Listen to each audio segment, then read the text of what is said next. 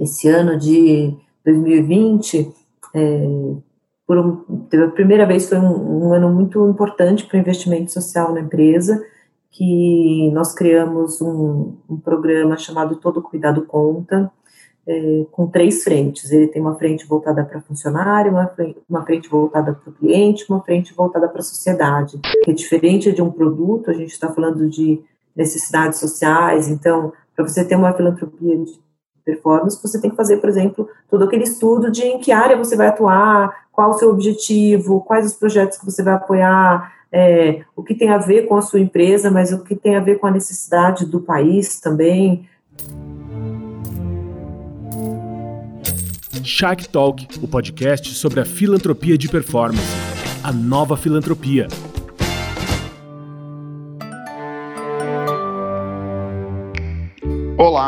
Eu sou André Vieira, gestor de investimento social do Hospital Angelina Caron, e este é o Shark Talk, o podcast onde as melhores cabeças e as maiores empresas que fazem os projetos acontecerem se encontram. O objetivo do podcast é discutir a filantropia de performance, a filantropia focada em resultados. E nessa terceira temporada, trazemos a edição de 2020 do evento que aconteceu virtualmente por conta da pandemia. Quem conversou com a gente desta vez foram a Cris Costa da Arteris, a Ana Elza Oliveira da Volvo, o Horácio Orlandim da CX Projetos, o Jaime Oliveira da Bayer, a Ludmila França do Instituto Alair Martins e a Maria Isabel Toro da Raia Drogazil, além da Marta Pinheiro da XP Inc.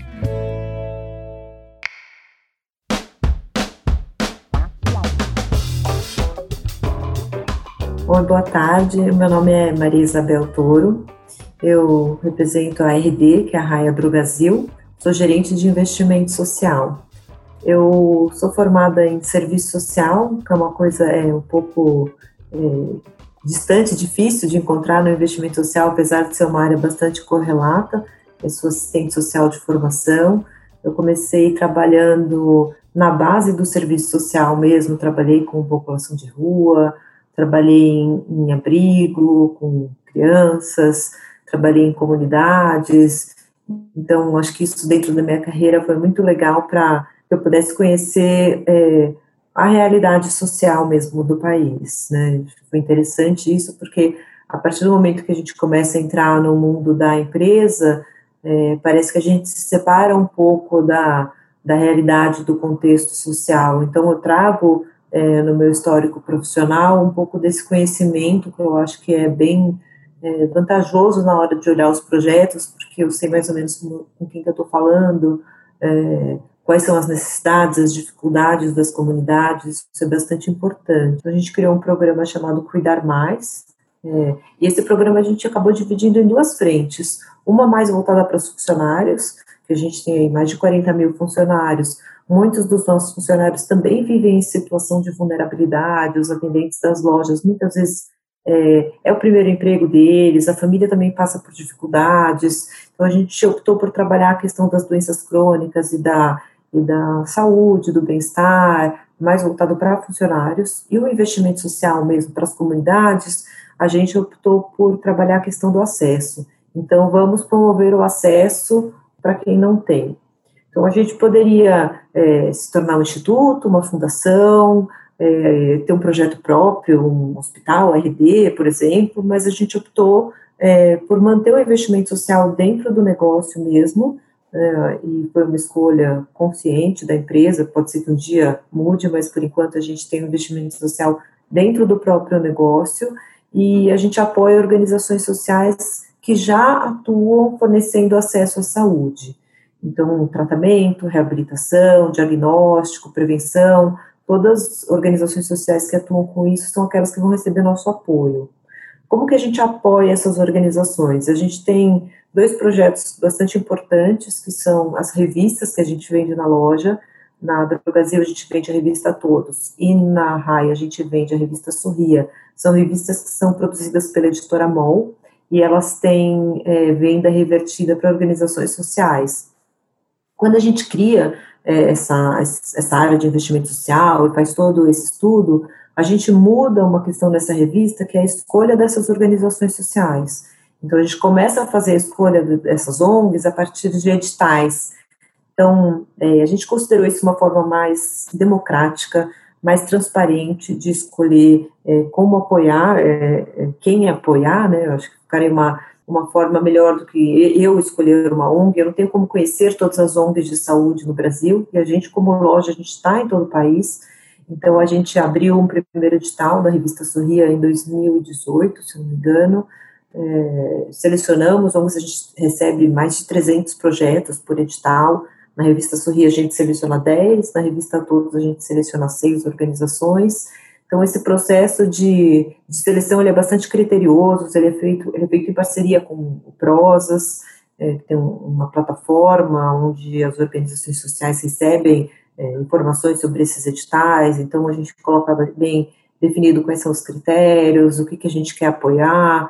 Uma coisa interessante que a gente colocou no o nosso primeiro edital, ele teve uma duração de dois anos. Quando a gente fez o segundo edital, já com duração agora de três anos, né, que a gente acha que dois, a gente achou que dois anos é muito pouco para uma organização social conseguir é, fazer um, uma atuação interessante, usar bem o recurso, e quem sabe a gente consegue até aumentar esses três anos aí, colocar cinco, quem sabe é uma vontade que a gente tem também, né.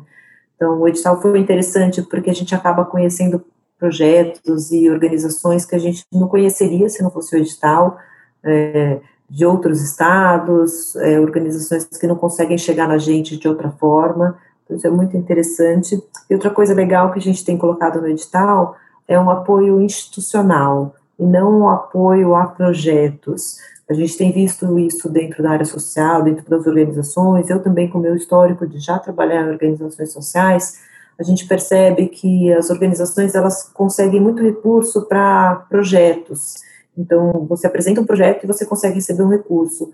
Mas para as contas do dia a dia da organização, que são conta de luz, pagar funcionário, é, para fazer a organização continuar viva, isso é mais difícil de conseguir esse recurso.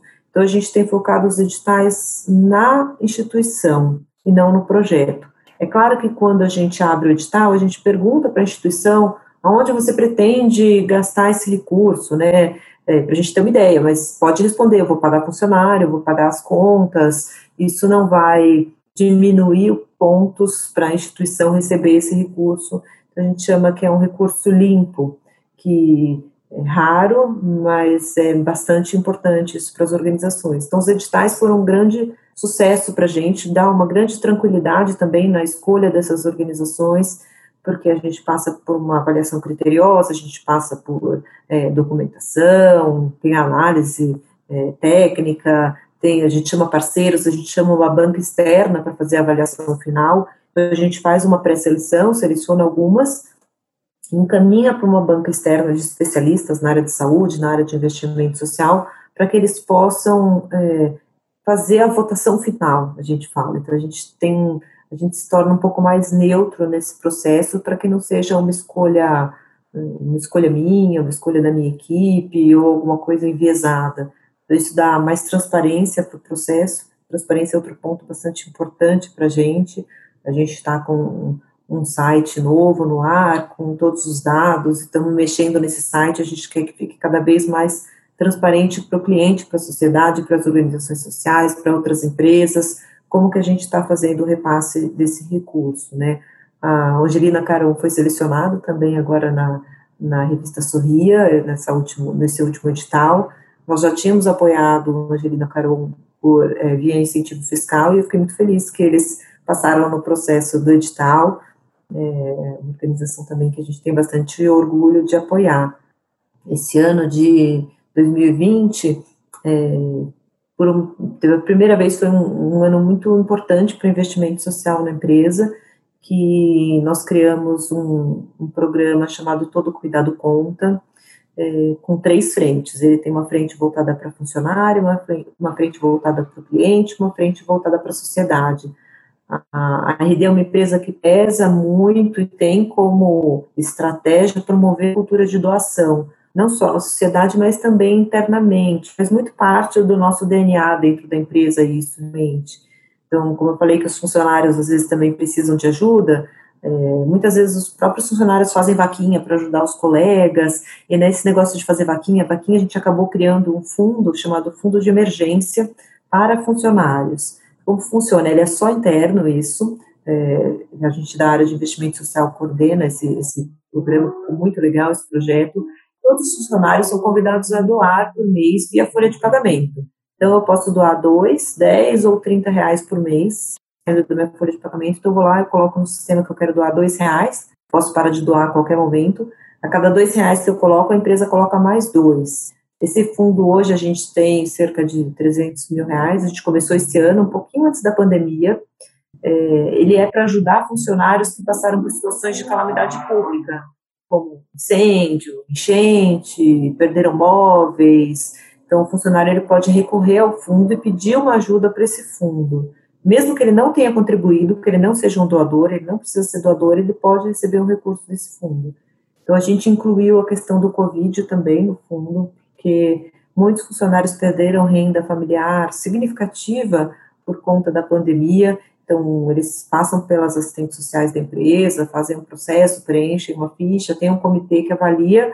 A gente hoje, já em alguns meses de fundo, a gente já ajudou é, quase 200 funcionários que, que pediram ajuda para esse fundo. A gente dá uma ajuda, é, é uma única vez, é uma doação, e após três meses ela pode ser repetida. Então, tem sido um programa de bastante sucesso interno dentro da empresa. Então, por isso que eu falo, essa frente, esse programa todo Cuidado Conta, ele não está olhando só para a sociedade. Então, a gente olha para os funcionários, também tem outras coisas acontecendo internamente para funcionários. A gente também pensa no cliente, e aí, muito nessa coisa do cuidado com o cliente, é, na questão da, da pandemia, o distanciamento entre um cliente e outro, atendimento preferencial em alguns horários para idosos, tem muitas coisas que estão sendo pensadas e aconteceram voltadas para o cliente. E para a sociedade, a gente criou o fundo Todo Cuidado Conta. Isso foi nesse momento de, de pandemia, de Covid, a gente criou um fundo com 25 milhões de reais e estamos fazendo, ainda não terminamos, estamos fazendo doação de 500 mil para 50 hospitais filantrópicos em todo o país. Então, a gente é, fez uma parceria com o IDES, para que nos, eles nos ajudem a fazer uma seleção desses hospitais filantrópicos. A gente fez uma seleção baseada em dados da, da FGV, é, dados da Fiocruz, vários dados importantes para a gente selecionar é, quais os estados, cidades e municípios em que tinha uma maior probabilidade de chegada do Covid, que tinha menos estrutura, mais vulnerabilidade social, e aí dentro dessa matemática a gente foi chegando nos nos 50 hospitais que a gente está fazendo o repasse, ainda estamos, né, com foco agora maior no norte, nordeste centro-oeste, que são regiões que a gente avaliou que estão precisando bastante. Já fizemos cerca de 40 apoios, ainda faltam 10 que estão em andamento. Então foi um, eu digo, foi um ano histórico para o investimento social que é, foi uma doação bem importante da empresa, é, doação mesmo de recurso, é, bastante monitorada, bastante transparente, está no site todocuidadoconta.com.br, todos os hospitais que foram beneficiados, fotos, vídeos, então isso a gente deve, a gente tem a intenção de continuar é, para os próximos anos esse fundo, essas doações, é, continuar ajudando a área da saúde, então o investimento social, ele, na RD hoje, ele sobe para um, um outro patamar, que deixa a gente muito feliz e orgulhoso. Quando a gente fala de filantropia, filantropia, inclusive, é um termo que está voltando a ser usado no Brasil, né? Por um bom tempo ele ficou mal visto aqui no país, enquanto lá fora sempre foi usado filantropia mesmo. Aqui tem, tem a gente está voltando a usar esse termo. Eu acho esse termo porque eu, eu acho muito bom porque o termo é esse mesmo, é filantropia. É, quando a gente fala de filantropia de performance, a gente está falando de, de investimento social. O investimento social corporativo, ele, claro, vai muito além do, de um assistencialismo, você está dentro de um ambiente corporativo e dentro de uma empresa é, é prezado por resultados, por metas, é, assim como qualquer área, a área de investimento social também é cobrada por isso. Então a gente dá, a gente fala assim, a gente brinca lá dentro que a gente está é, é, a gente fica aí entre um lado e outro, né, entre o lado da organização social e da empresa para mostrar os resultados. A gente sabe que muitas vezes para a gente ter um resultado positivo, a gente tenta, a gente erra, a gente acerta. Dentro do negócio também acontece isso. tem novos produtos que a gente testa, a gente faz piloto e dá certo e não dá, e a gente vai aprendendo, mas o resultado final acaba sempre sendo positivo, né? E isso acontece com a filantropia também. A gente faz pilotos, a gente faz projetos menores, a gente experimenta, o que não dá certo, a gente volta atrás, a gente aprende, para a gente ter essa performance corporativa também na área social. Acho que a gente tem muito a, a aprender um com o outro, os dois lados, né? O lado do, do apoiado, o lado do apoiador, a gente troca muito, acho que isso acaba sendo muito, muito interessante para ambos os lados, porque a gente está ali é, um aprendendo com o outro o tempo todo. É, a filantropia, a filantropia de, de performance ele é um investimento social corporativo mesmo. A gente tem trabalhado dessa forma, que a gente busca resultados, a gente tem metas, mas a gente sabe que os resultados sociais eles são diferentes dos resultados financeiros de uma empresa. A gente tem outras métricas, a gente tem outras formas de, de avaliação e a gente tem a responsabilidade, a gente que é da área de investimento social, a gente tem a responsabilidade de levar isso para o conselho e também educá-los, ensiná-los como que funciona a área social, de quais são as necessidades, de quais são as métricas que a gente usa, é, de como fazer esse processo de avaliação, que é diferente de um produto, a gente está falando de necessidades sociais, então, para você ter uma filantropia performance, você tem que fazer, por exemplo, todo aquele estudo de em que área você vai atuar, qual o seu objetivo, quais os projetos que você vai apoiar, é, o que tem a ver com a sua empresa, mas o que tem a ver com a necessidade do país também. Então, acho que tem um pouco desse, dessa mentalidade corporativa que a gente leva para o social, que é um, é um ganho interessante. Você ouviu Shark Talk, o podcast sobre a filantropia de performance, a nova filantropia